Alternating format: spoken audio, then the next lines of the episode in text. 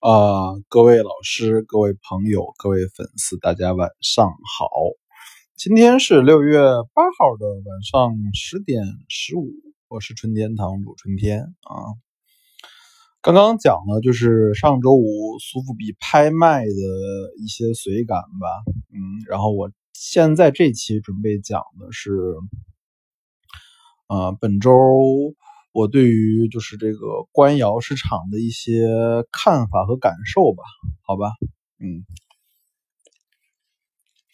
这周其实我买了有三件吧，啊，四件官窑啊，四件官窑，买了一个光绪十三点五、十三点二厘米直径那种素三彩的云龙盘子，皇帝绿鹤龙的龙盘子。然后买了一套光绪官窑的暖炉，岁寒三友的。然后买了一只啊宣统官窑的大吉大利的粉彩杯。然后还买了一只大雅斋的这个捧盒啊，一尺见圆的捧盒啊。啊，为什么说这个？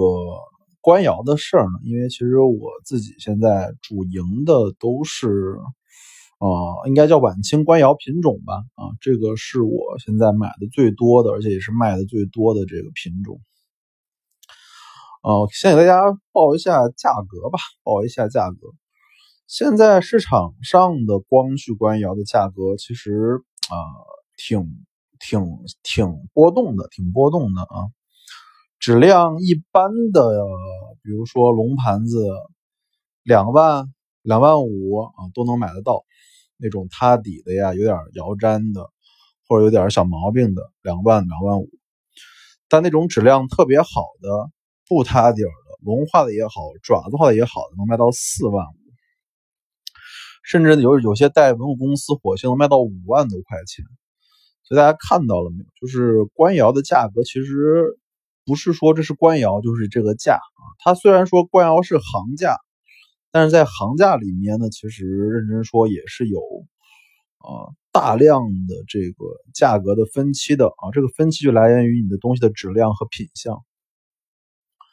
啊，今天也算给大家普及一下官窑怎么玩吧，官窑怎么玩的这件事儿，就很多人都想买一件真正的官窑啊啊，而且他们想花。几千块钱买啊，这是不可能的啊！我就给大家直接讲实话吧，不可能，不存在。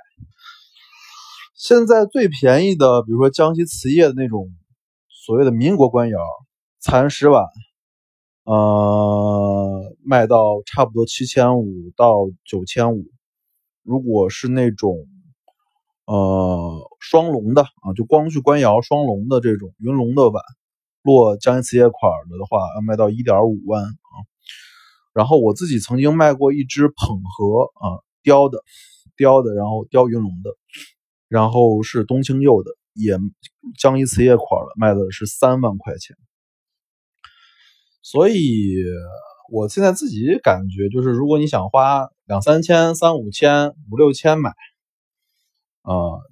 光绪官窑是不可能的啊，没戏啊，没戏！你只能买，就是认真说，就是宣统官窑或者叫江西瓷业喽啊，而且不是那种普通江西瓷业，是那种光绪官窑制式下落江西瓷业款这种东西，可能你能花一万多买一个小碗啊，差不多就这个价。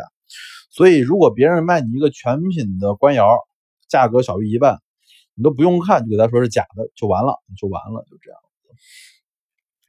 这是第一点，就是官窑的价格。第二就是，首先你明白，就是价格上起码要出到两万以上啊，两万左右才能买到一个入门级的，比如说光绪缠枝莲盘子呀，光绪的云龙盘子这样级别的东西啊，青花云龙、青花缠枝莲。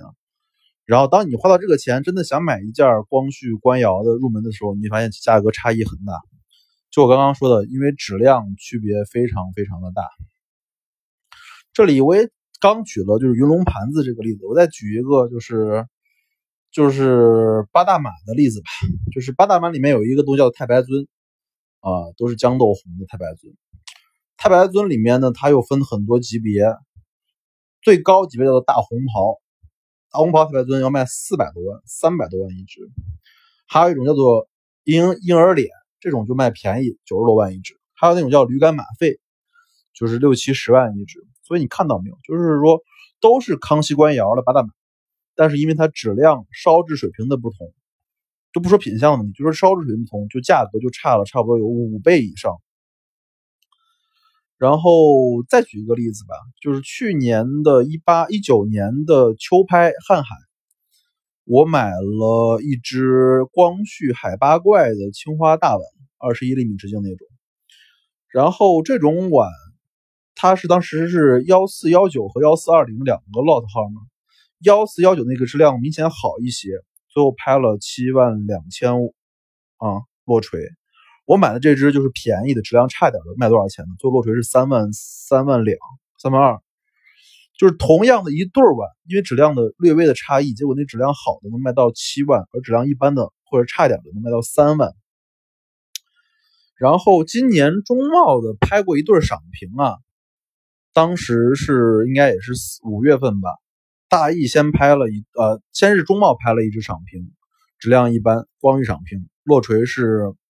十六万，然后隔了一周，大益拍了一只质量特别好的，卖了五十三万。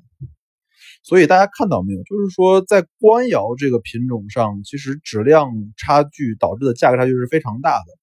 所以不要给我讲说你买了一只什么光绪官窑多少多少钱，这不重要。你要讲的是我这只光绪官窑在这个品种下是怎么质量的，所以我卖多少钱？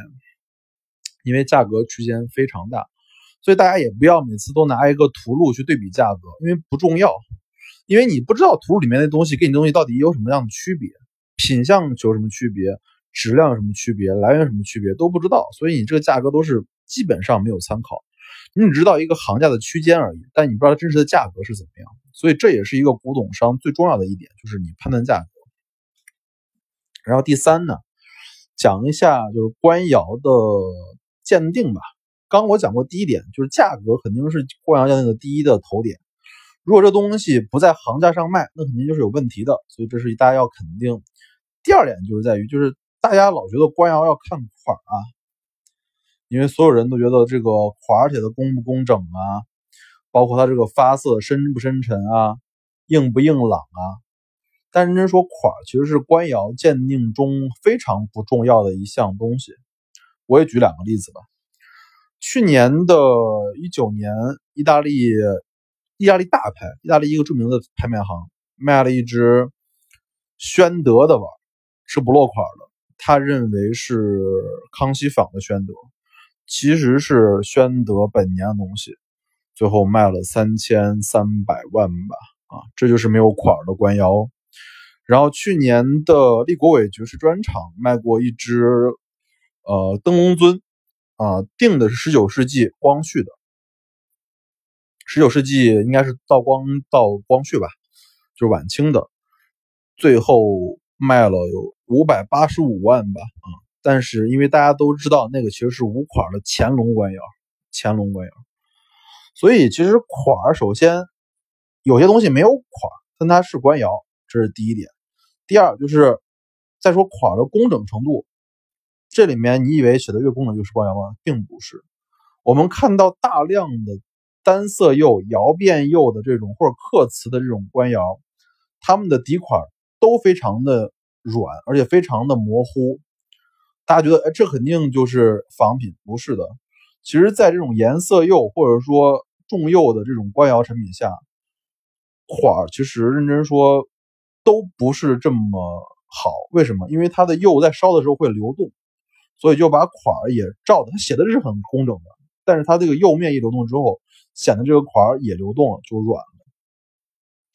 我曾经在沈阳故宫看过一只玉壶春瓶，啊，那个款写的就是就是扭七扭八的，但那个就是清宫旧藏的水平。所以买瓷器、买官窑，款很重要，没错。但是你也知道，首先有没款的情况，第二有款写的很烂的情况。好吧，今天给大家先讲讲就是官窑的一些基本知识，大家入个行。物件开门不解释，纯天堂藏瓷。